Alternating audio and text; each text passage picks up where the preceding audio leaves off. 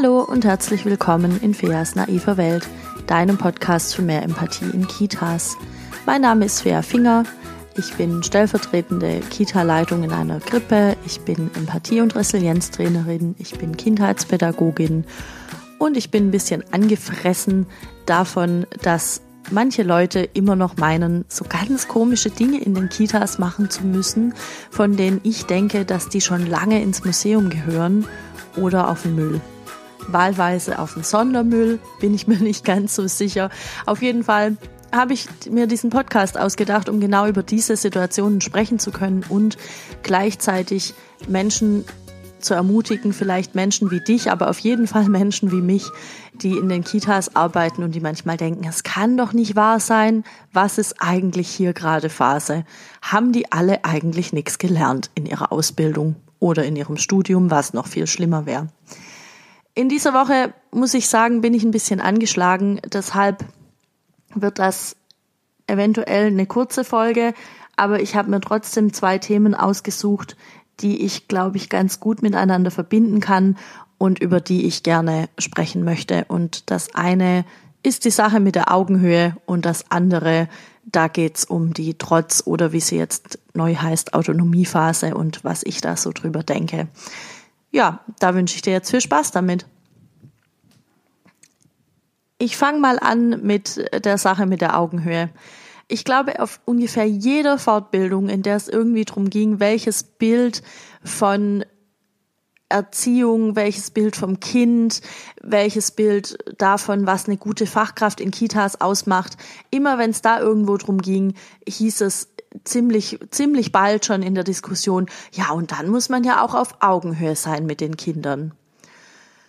Und das stimmt, das sehe ich schon auch so. Augenhöhe ist was Schönes, wenn man sie denn hat. Nur habe ich so das, den Eindruck, dass das oft verwechselt wird, einfach nur mit einem körperlich auf Augenhöhe gehen. Also wenn man die Leute dann fragt, ja, was verstehst du darunter, dann erzählen die ganz oft, ja, dann möchte ich ja mit dem Kind irgendwas besprechen, dann gehe ich in die Hocke, dann gucke ich das Kind an, vielleicht berühre ich es noch am Arm, damit das Kind dann merkt, äh, dass ich mit ihm sprechen möchte und dann rede ich mit dem Kind.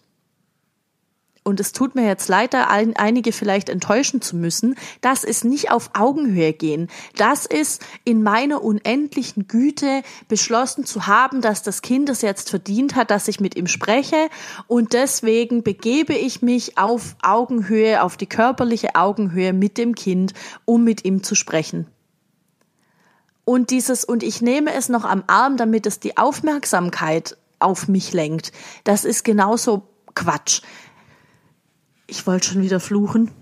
Das ist, überleg mal, es kommt jemand zu dir, der irgendwie zwei Meter groß ist und du bist ein Meter sechzig und dann begibt er sich auf, auf eine körperliche Augenhöhe oder sie, es kann ja auch eine Frau sein, ein Menschenkind ein erwachsenes Menschenkind, das zwei Meter groß ist, begibt sich auf eine körperliche Augenhöhe mit dir, weil du gerade irgendwas gesagt hast oder weil du irgendwas gemacht hast, wo du vielleicht schon weißt, das war jetzt vielleicht auch nicht so gut oder vielleicht äh, bist du gerade traurig, irgendwas ist vorgefallen und jetzt kommt also ein anderer Mensch, der oder die, das Wesen, man weiß es nicht so genau, ein, ein unbekanntes, ominöses, zwei Meter großes Wesen, das mit dir sprechen möchte und es begibt sich auf eine körperliche Augenhöhe mit dir und fasst dich noch am Unterarm oder vielleicht an der Schulter und sagt, hey, was ist denn los?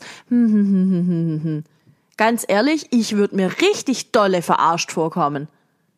Vielleicht nicht in jeder Situation. Und vielleicht gibt es Menschen, ähm, bei denen ich das sogar ganz schön finden würde. Aber ich kann das doch nicht, vor, also ich jetzt wieder als Fachkraft kann doch nicht voraussetzen, dass das Kind das jetzt gerade angenehm findet, dass ich das mache bei dem Kind, das da gerade steht. Also verstehst du das Thema, das ich habe mit diesem auf Augenhöhe gehen oder auf Augenhöhe sein, ist gar nicht, dass ich, dass ich die Idee dahinter nicht verstehen kann, sondern mir, für mich überschreitet das Grenzen. Für mich bedeutet das, dass ich in meiner unendlichen Güte als erwachsener Mensch mich da jetzt mal herablasse, mit dem Kind da irgendwie drüber zu sprechen. Und ja, ich weiß, das ist so nicht gemeint. Und die wenigsten, die sagen, ja, mir ist das wichtig, mit dem Kind auf Augenhöhe zu sprechen, werden das so sehen. Aber trotzdem hat das für mich immer so ein bisschen einen Beigeschmack. Und ähm, ich versuche das in meiner pädagogischen Praxis eben so zu machen, dass es dass es wirklich auf Augenhöhe ist. Das heißt nicht, ich gehe runter auf die Knie und spreche mit dem Kind, weil ich will ihm irgendwas erklären, weil es offensichtlich dumm ist und irgendwas nicht verstanden hat oder weil ähm, weil ich jetzt schimpfe, also das passiert ja ganz, ganz oft. Ganz oft sind diese Ich gehe auf Augenhöhe Situationen, Situationen, in denen das Kind irgendwas anscheinend verbrochen hat. Da kann man jetzt auch wieder drüber diskutieren, ja, und wo dann die oder der Erzieher Rin. Ja Gott, das mit dem Gendern manchmal ist schwierig. Mein Kopf ist heute richtig matsch.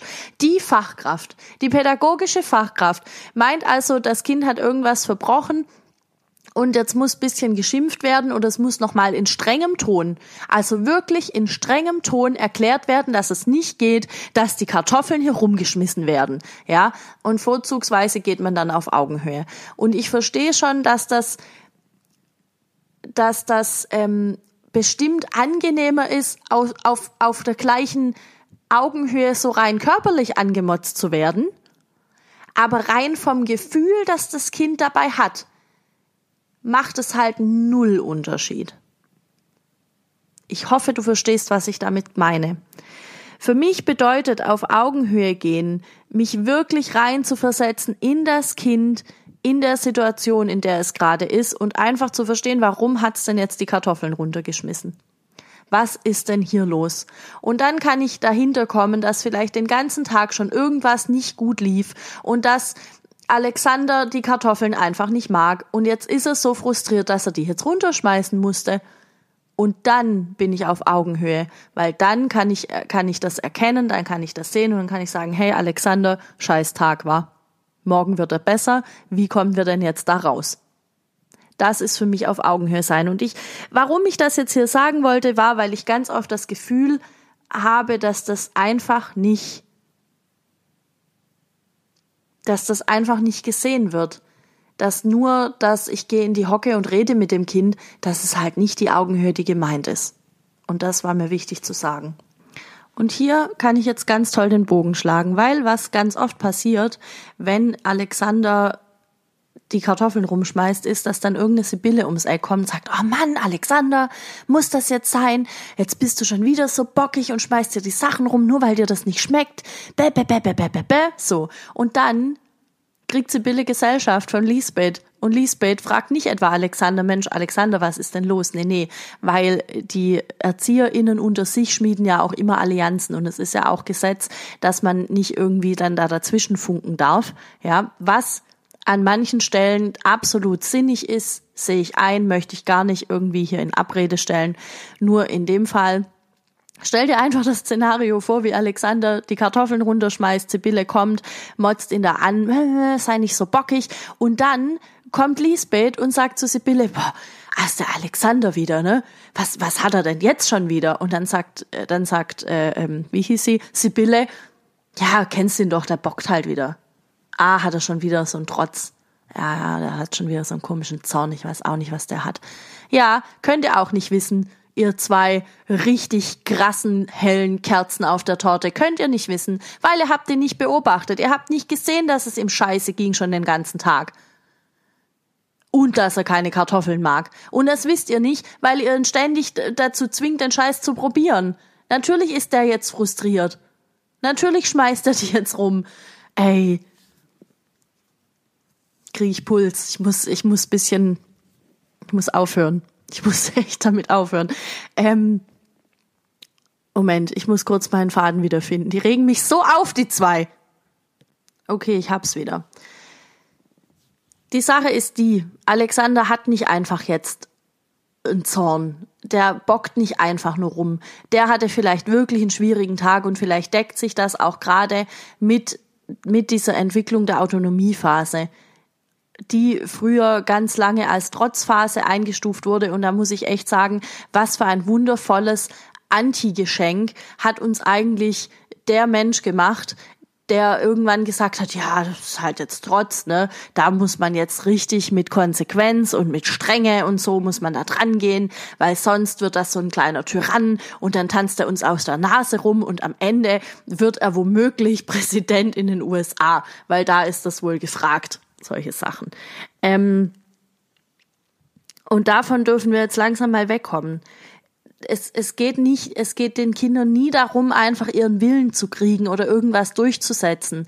Und auch nicht in einer Autonomiephase, sondern in der Autonomiephase geht es ja darum, dass die Kinder verstehen, okay, ich werde jetzt langsam groß, ich bin gar nicht symbiotisch verwachsen mit meiner Mama oder mit meinem Papa oder überhaupt mit der Welt, sondern ich bin ein eigenständiges Wesen und ich muss da jetzt mal rausfinden, wie weit geht das denn? So. Und ähm, das ist unsere Aufgabe, diese Kinder dabei zu unterstützen. Und was Alexander braucht in dem Moment, ist eine Eva, die kommt und sagt, hey Alexander, ich habe das gerade gesehen, es gibt schon wieder Kartoffeln. Komm, wir gucken mal, vielleicht finden wir irgendwas anderes, was du lieber magst. Und das war ein ganz schöner Streit, den du da hattest vorhin mit dem Franz. Das habe ich gesehen. Möcht, könnt, möchtest du da noch irgendwie drüber reden, zum Beispiel? Ähm, ja, das, das wäre schön. Das wäre so das, was ich mir wünschen würde, dass, dass Fachkräfte es schaffen, da mehr drauf zu gucken und Entschuldigung und ähm, nicht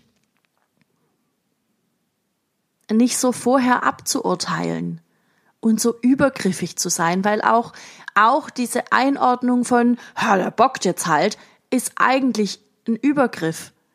Da, da werden Kinder in Schubladen gesteckt, in die sie nicht gehören. Da werden Kindern äh, äh, Zuschreibungen gemacht oder wird, wird ihnen erklärt, so und so bist du gerade. Und das stimmt vielleicht gar nicht, sondern vielleicht ist der Alexander einfach tief traurig und jetzt kommen auch noch die Kartoffeln oben drauf. Ich glaube, ich wiederhole mich, aber ich bin da wirklich. Ich habe das zu oft gesehen ich habe zu oft, zu oft einfach solche Sachen gesehen. Ich habe zu oft Sätze gehört wie, oh, die, wie nennen wir sie denn? Mm, die Mirabelle. die Mirabelle, die schreit ja schon wieder. Ja, weißt doch, die hat halt schon wieder einen Zorn. Ah, was war's denn diesmal? Ja, der Max hat der da die Spielsachen weggenommen. Ja, ist ja jetzt eigentlich kein Grund, dass so rum. Ja, ich weiß, keine Ahnung. So.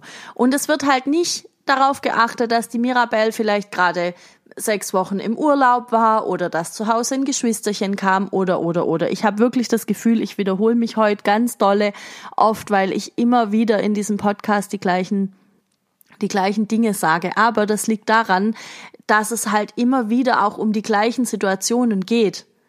Und ich weiß, von denjenigen von euch, die mir, die mir immer wieder ein Feedback geben oder die immer wieder ähm, einfach mir ihre, ihre Fragen schreiben oder auch ihre Gedanken, dass, dass es euch halt einfach genauso geht.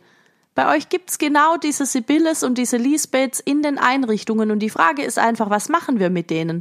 Und mein Punkt Nummer eins ist zu sagen, machst du selbst anders? Dieser blöde Spruch, sei du selbst die Veränderung, die du dir wünschst in der Welt und so, der stimmt da halt wirklich. Und das kann funktionieren. Und das heißt, was ich vorhin gesagt habe, wenn jetzt also Lisbeth und Sibylle diese bescheuerte Allianz bilden von wir beide gegen das Kind, weil wir kennen den ja und der bockt halt schon wieder, Gott, hoffentlich kommt er bald durch die Phase durch, ist echt anstrengend, ja. Ähm, dann braucht's eine Eva, die sagt, hey, erstmal kümmere ich mich jetzt um das Kind und dann höre ich so leise so ein ganz scharfes die Luft einziehen durch die Zähne von Sibylle und vielleicht sogar von Lisbeth, obwohl die ja nur in die Situation dazu kam und dies eigentlich jetzt gar nichts angeht. Und dann wird's hinterher womöglich im Personalraum kurz krachen. Und ich bin selbst nicht unbedingt jemand, die Bock hat auf diese Art von Konflikte. Es ist nicht so und ich kann das auch wirklich von mir nicht behaupten, dass ich, dass ich da echt Bock drauf habe und dass ich mich da gerne in solche Situationen gebracht habe in der Vergangenheit. Ähm, und trotzdem ist es passiert, weil meine Aufgabe ist nicht, da irgendwie Freundinnen zu finden. Und schon gar nicht, wenn es solche Eulen sind, sondern meine Aufgabe ist, diese Kinder zu unterstützen in ihrer Entwicklung. Und wenn ich das gerade anders sehe als, als meine Kollegen und Kolleginnen, dann ist das schwierig, aber das ist kein Grund, dann zu sagen, nee, ich gehe da nicht dagegen. Auch wenn es bestimmt Tage gibt, an denen ich auch gesagt habe, schon, oh nee, heute heut nicht. Heute heut mache ich das nicht. Und ähm, noch eine ganz andere, andere Geschichte zur Autonomie, die jetzt, die gar nicht so richtig dazu passt, die aber vielleicht für einen Perspektivwechsel einfach auch nochmal sorgen kann, ist ähm, eine Geschichte, die mir passiert ist ganz am Anfang, als ich ganz neu im Beruf war. Ich war ein Jahr oder so da und ich hatte ein kleines Kind eingewöhnt. Ich weiß gar nicht mehr, wie alt er da war. Noch recht klein auf jeden Fall. Und ähm, der hatte den Trotzanfall, sagt man das so, Autonomieanfall, des Jahrtausends ungelogen. Der ging richtig ab. Und für alle, ich weiß nicht mehr, ob ich die Geschichte schon mal erzählt habe hier im Podcast. Also für alle, die es schon mal gehört haben, ihr könnt jetzt ausschalten. Wir hören uns nächste Woche.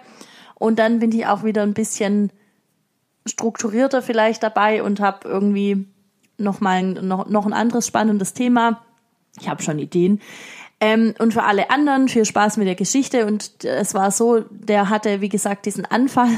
Ich weiß nicht mehr, was los war. Irgendwie, ähm, der sollte zum Mittagessen mit und er wollte aber noch was spielen, keine Ahnung. Also so eine ganz, so eine ganz klassische Situation eigentlich, wo das Kind sich dann so voll da irgendwie reinsteigern kann, weil das jetzt nicht so klappt, wie er das will oder wie, wie er das sich halt gedacht hatte. Nicht mal, wie er das will, sondern einfach, wie er das sich gedacht hatte, weil ich hatte halt einen anderen Plan und wollte gerne den verwirklichen und äh, dann sind alle los und er hat gemerkt, Mist, jetzt kann ich das hier gar nicht mehr so durchziehen, wie ich das, wie ich das jetzt vorhatte und oh, ja, was auch immer da in seinem Kopf abging. Auf jeden Fall lag dieses Kind im Flur und er hat wirklich, der hat wirklich geschrien. Ich kam auch nicht mehr richtig an den Rand und ich saß da so ein bisschen hilflos daneben.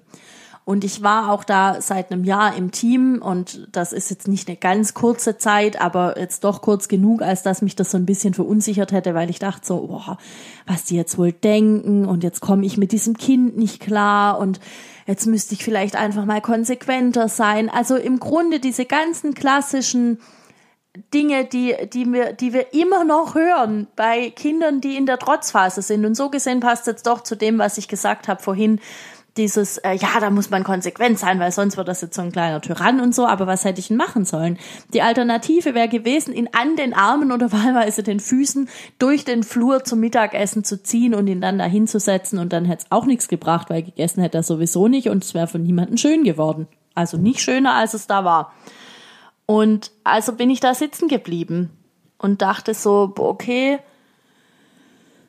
keine Panik, die Antwort ist 42. Oh Gott, oh Gott, oh Gott, oh Gott, was denken die jetzt von mir? Und oh, also ich hatte echt bisschen in, in, in, in ein Dilemma, aber es war nicht so groß wie seins, garantiert. Und dann kam eine Kollegin, die mittlerweile tatsächlich eine Freundin geworden ist, weil das gibt's natürlich auch. Natürlich wirst du Freundinnen finden, wenn das, wenn jetzt nicht alles solche Granateneulen sind, wie Sibylle und Lisbeth, dann wirst du da Freunde und Freundinnen finden, da habe ich gar keinen Zweifel, aber was ich sagen will, ist, es sollte nicht das oberste Ziel sein.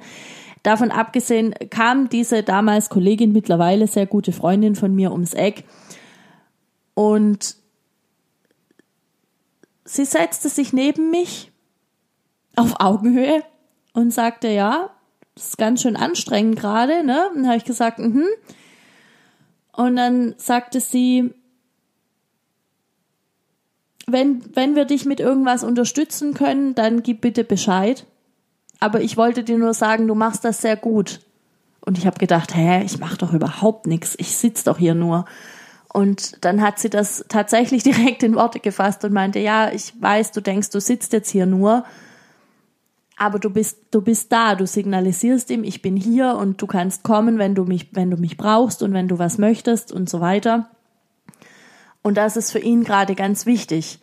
Und ich wollte dir noch sagen, was das für ein gutes Zeichen ist, dass er sich so vor dir zeigen kann, dass er, dass er seine Gefühle so zum Ausdruck bringen kann, obwohl du nicht seine Mama bist und nicht sein Papa und auch nicht die Oma, sondern du bist die Erzieherin hier in der Kita.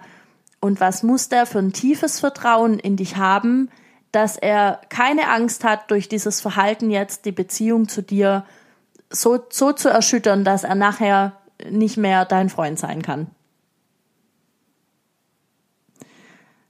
Und das macht mir heute noch Gänsehaut, wenn ich daran denke. Und das hat ganz nachhaltig meinen Blick auf diese Autonomiephase verändert. Und ich feiere immer diesen Moment, wenn Kinder das, das so zeigen können.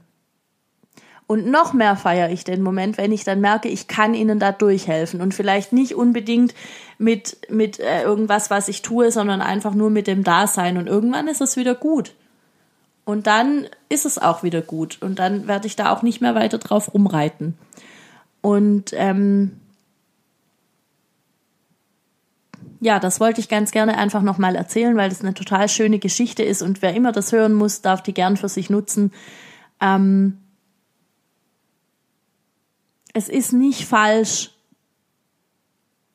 in dieser in, in diesen Momenten von Autonomiephase, wenn die so sehr zum Ausdruck kommt, dann nicht auch zu toben und und äh, äh, da rumzuschreien und das Kind irgendwie dann zu zwingen zu irgendwas, sondern das ist eigentlich der richtige Weg. Und ich bin mir sicher, dass das ganz, ganz viele wissen, aber genauso sicher bin ich mir, dass es immer noch ganz viele Leute gibt, die die das noch nie gehört haben oder einfach sich nicht nicht gerafft kriegen und, und danach wirklich handeln, sondern dass es immer noch Leute gibt, die dann sagen, ja gut, wenn du jetzt hier rumschreien musst, dann kannst du nachher nicht mit in den Garten. Was ist das denn? Ich fürchte, ich werde noch mal irgendwann eine extra Folge zur Trotzphase machen. Ich glaube, das könnte mich amüsieren. Für heute bin ich durch, im wahrsten Sinne des Wortes. Ähm, ich danke dir, dass du diese Folge angehört hast und ich danke dir auch dafür, dass du den Podcast an alle Leute verschickst und verschenkst und verteilst, die, denen das irgendwie was helfen kann, denen das nützen kann, die das vielleicht einfach amüsiert, weil die denken, ja geil, das denke ich schon lange. So, kann ja auch sein, freut mich genauso. Und es freut mich auch, wenn ihr dann über Instagram zum Beispiel mit mir in Kontakt tretet. Das geht über den Account Fea Finger, der heißt einfach wie ich. Oder das geht auch ganz gut über die Facebook-Gruppe, die auch Feas naive Welt heißt. Da könnt ihr einfach beitreten, beziehungsweise das habe ich so eingerichtet, dass man da so zwei, drei kleine Fragen vorher beantwortet, weil ich schon möchte, dass da Leute drin sind, die sich auch ein bisschen auskennen mit den Dingen, weil diese Facebook-Gruppe zur gegenseitigen Unterstützung sein soll. Wenn du eine Eva bist zum Beispiel, die sich gegen eine Sibylle oder gegen eine Lisbeth durchsetzen möchte und nicht so richtig weiß, wie es geht oder manchmal am Verzweifeln ist und denkt, oh, ich kann jetzt nicht mehr und oh, es ist echt anstrengend, dann komm gern in die Facebook-Gruppe oder schreib mir auf Instagram und dann können wir uns da gegenseitig unterstützen. Und ganz ehrlich, ey, wenn alle Stricke reißen, wenn gar nichts mehr geht, bevor du dich kaputt machst, such dir eine andere Einrichtung, such dir einfach ein anderes Team. Es muss niemand im Arschteam überleben, aber dazu mache ich irgendwann auch noch mal eine Folge. Ähm, genau, in diesem Sinne freue ich mich sehr, wenn du nächste Woche wieder mit dabei bist und dir nächste Woche das auch wieder anhörst. Und äh, es gibt noch einen Haufen andere Folgen schon. Ähm, was wollte ich eigentlich sagen? Ah, genau. Ähm, abonniere gern diesen Podcast auch auf Spotify, auf iTunes, auf Deezer ich glaube, das ist alles. Ah, und man kann es auch auf Google hören. Vielleicht weißt du das nicht, aber man kann es auch auf Google hören. Das heißt, wenn du Freundinnen und Freunde hast, die sagen, oh, ich habe kein Spotify, dann sag, ja, geil, Google einfach Feas naive Welt. Du kommst direkt zur aktuellen Folge. Mega Sache. Und jetzt höre ich aber tatsächlich auf zu quatschen. Ich hau mich wieder hin und ähm, wir hören uns nächste Woche. Bis dahin, ciao.